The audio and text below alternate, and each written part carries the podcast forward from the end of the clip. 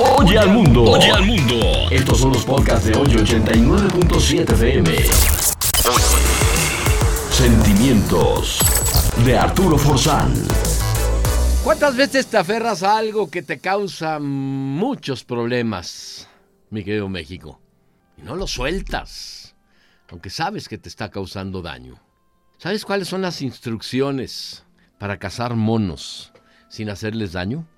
Un cazador pone en un vaso con, eh, bueno, en, en- un recipiente con la tapa un poco más angosta, una banana adentro del recipiente. Lo deja en medio de la selva, y esto es cierto, bien fijo para que no puedan mover el recipiente.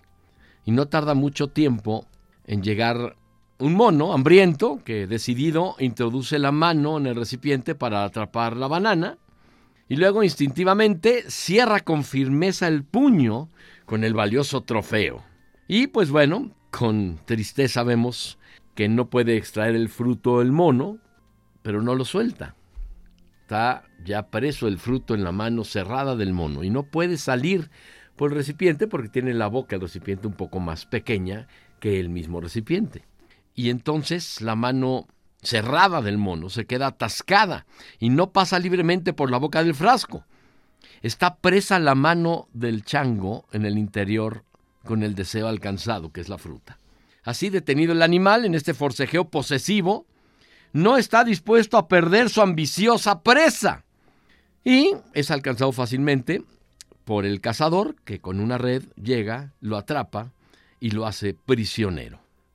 Después simplemente le da un golpe en el codo, el mono abre la mano y suelta la banana y la trampa queda para que le pongas la banana de nuevo y llegue otro mono para hacer el mismo ejercicio.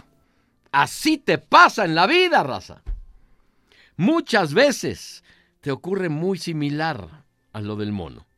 Por no soltar algunos apegos muy queridos, quedas anclado al dolor, quedas anclada, debilitada, vulnerable a cualquier temporal devastador.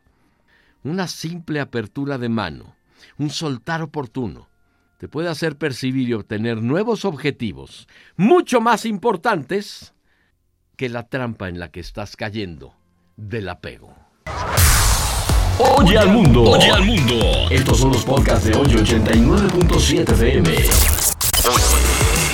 Sentimientos de Arturo Forzán.